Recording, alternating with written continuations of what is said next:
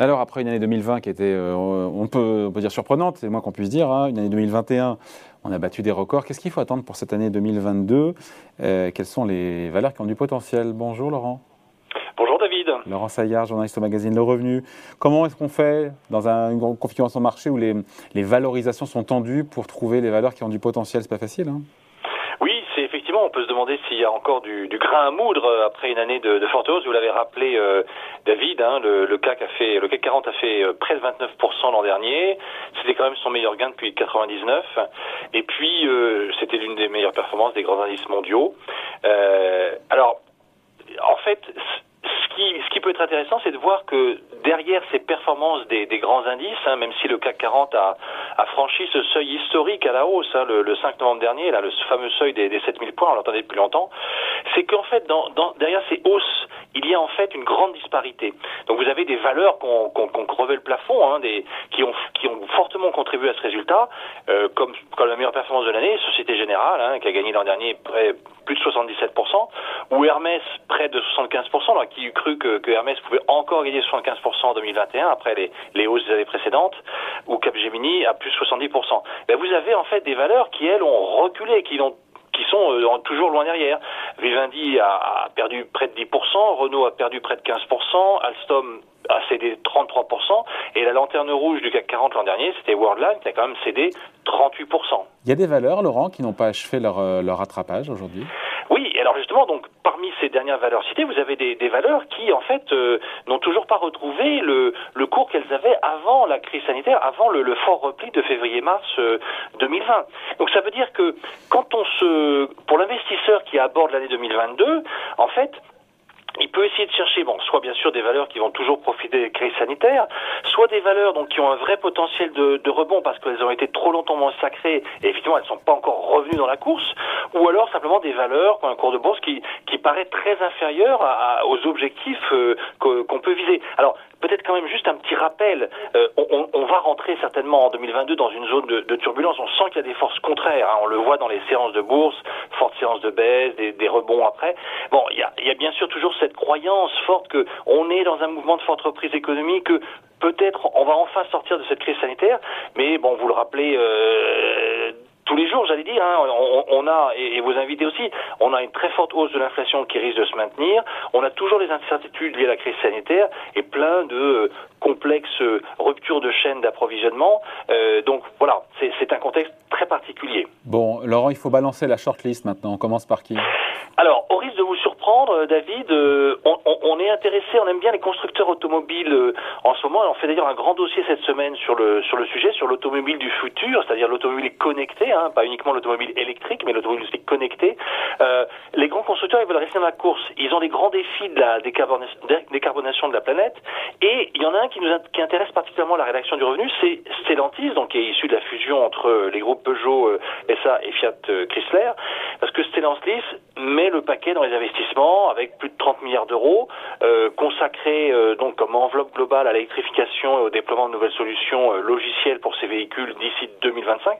Alors bien sûr, c'est pas un effort isolé. Hein. Tous les constructeurs sont engagés aujourd'hui dans cette course à l'électrification de, la gamme et à la création de voitures connectées, mais Stellantis qui vise un, chiffre d'affaires supplémentaire de 20 milliards d'euros euh, d'ici 2030, en tant que donc on a envie de dire constructeur automobile, mais aussi société technologique.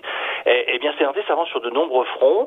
Euh, ils envisagent euh, un objectif de 34 millions de voitures connectées d'ici 2030, avec des, une grande majorité de véhicules qui pourront pouvoir être mis à jour à distance d'ici 2024. Donc c'est quand même après-demain. Hein. Bon, c'est une idée d'investissement à long terme. Il n'y a pas que Stellantis, mais c'est celle qui, qui recueille plus notre conviction. En partant d'un cours à 18,80, on a on a un objectif de 21 donc ça nous fait un potentiel de hausse euh, autour de 10, 12, euh, 13 Ok. Voilà, Et dans le secteur, idée. sinon, c'est pas bah, ça Du coup, oui, forcément, un ouais. peu les équipementiers, parce que quand vous regardez une notamment par exemple Forestia, un site qui est très en retard sur le marché. En un an, l'action Forestia n'a regagné que 4%, alors que le SBF 120 a gagné 25%. Et alors, l'an dernier, il y a une partie de la déception boursière qui peut s'expliquer parce qu'il y a eu plusieurs avertissements sur les résultats euh, euh, lancés par, euh, par Forestia. Alors, il y a toujours les pénuries de main-d'œuvre aux États-Unis. Il y a bien sûr les surcoûts qui sont liés aux, aux difficultés de, de, production. Mais à la réaction du revenu, on pense que cette faiblesse de, de Forestia elle constitue plutôt une opportunité d'achat, bien sûr, ouais. et à supposer qu'il y ait de moindres tensions sur les composants, ce qu'on espère en 2022. Mais on pense qu'il y a, il y a, il y a, il y a du potentiel d'appression des marges. Alors là, on serait plutôt sur un potentiel de hausse de 30%. Hein, si on part d'un cours à 42,75, avec un objectif de 57 euh, euros. Voilà, c'est ambitieux, bon. mais c'est possible. Il n'y a pas que l'auto non plus. Hein. Et non, il n'y a pas que l'automobile dans la vie, euh, David. Alors on pense un peu à Bolloré. Ah oui, on change d'univers. Ouais. ouais, on change d'univers. C'est une galaxie qui a été, euh, dont la stratégie a été très commentée. Il y a eu toute l'actualité récente sur Vivendi, Universal, ça.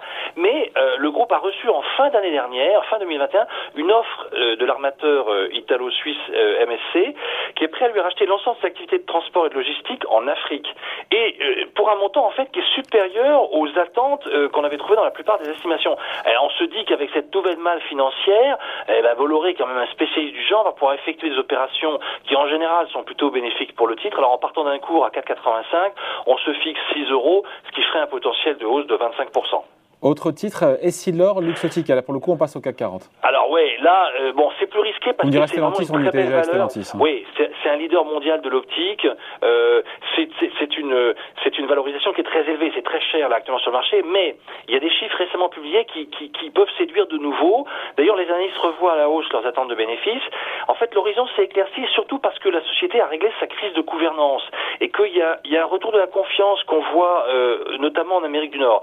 Donc, en partant de 176 euh, 60 comme cours. On a un objectif de 215, ça nous ferait un potentiel de hausse de 20%. Bien sûr, à acheter seulement sur repli parce que euh, bah, on est à, à on, on, est un multiple de 29 sur le bénéfice net entendu. La valeur est déjà très chère, mais qui, qui, qui eût cru par exemple que Hermès début 2021 allait encore faire plus 75% dans l'année. Hein? Donc, euh, vous voyez, tout est possible en bourse. Hein. Alors, un dernier pour la route, c'est pourtant déjà une des plus oui. fortes hausses sur alors, 2021, oui, c'est Veolia. Oui, Parce qu'en fait, bah, faut quand même que je vous propose une défensive par les temps qui courent, ça peut être intéressant, qui est plutôt une valeur un peu décotée, plutôt value, même si elle a, bien rattrapé l'an dernier. Il y a le rachat de Suez hein, qui intervient à un moment où en fait euh, bah, les opportunités dans le secteur s'intensifient hein, face aux enjeux environnementaux. Donc ça va faire un ensemble plus fort euh, face à la concurrence internationale. Bon, les dirigeants nous disent, on verra que en fait la fusion aura un impact positif à deux chiffres dès la première année sur le bénéfice net à action. Ok, on va voir bénéfice net par action. Mais et puis d'au moins 40% en 2024 à suivre. En tout cas, la rédaction du revenu euh, pense que cette action garde du potentiel euh, à cause de ce changement de dimension, hein, donc d'un géant de l'environnement.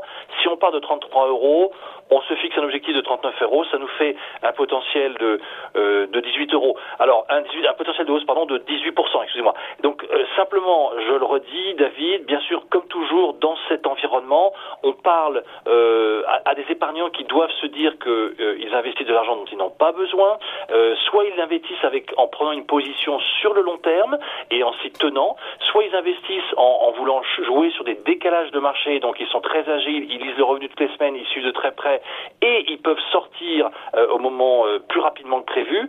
Et ça, c'est très très important. La bourse, ça change tous les jours, tout le temps.